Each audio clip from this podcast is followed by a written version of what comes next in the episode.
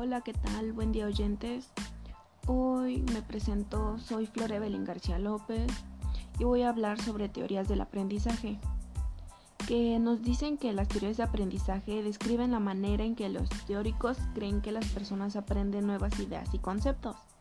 Bueno, el aprendizaje es el proceso a través del cual se adquieren nuevas habilidades, destrezas, conocimientos, conductas o valores como resultado del estudio la experiencia, la instrucción y la observación.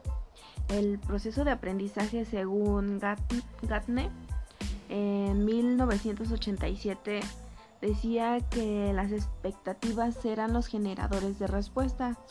Entonces, en, esto entraban los efectores, que era como el ambiente y el receptor. Eh, los generadores de respuesta era como el pensamiento de control ejecutivo, transferencia de experiencias previas y en esto aparecían las competencias de las teorías de aprendizaje, que era cuando se solucionaban problemas y se tomaban las decisiones utilizando su pensamiento crítico y creativo. En esto se aprendía de manera autónoma y se muestra una, una iniciativa para autorregularse y fortalecer su desarrollo personal.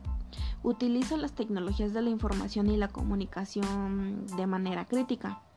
También aplica sus habilidades lingüísticas y comunicativas de diversos contextos. De igual manera, esta diseña y realiza actividades prácticas para desarrollar habilidades de pensamiento.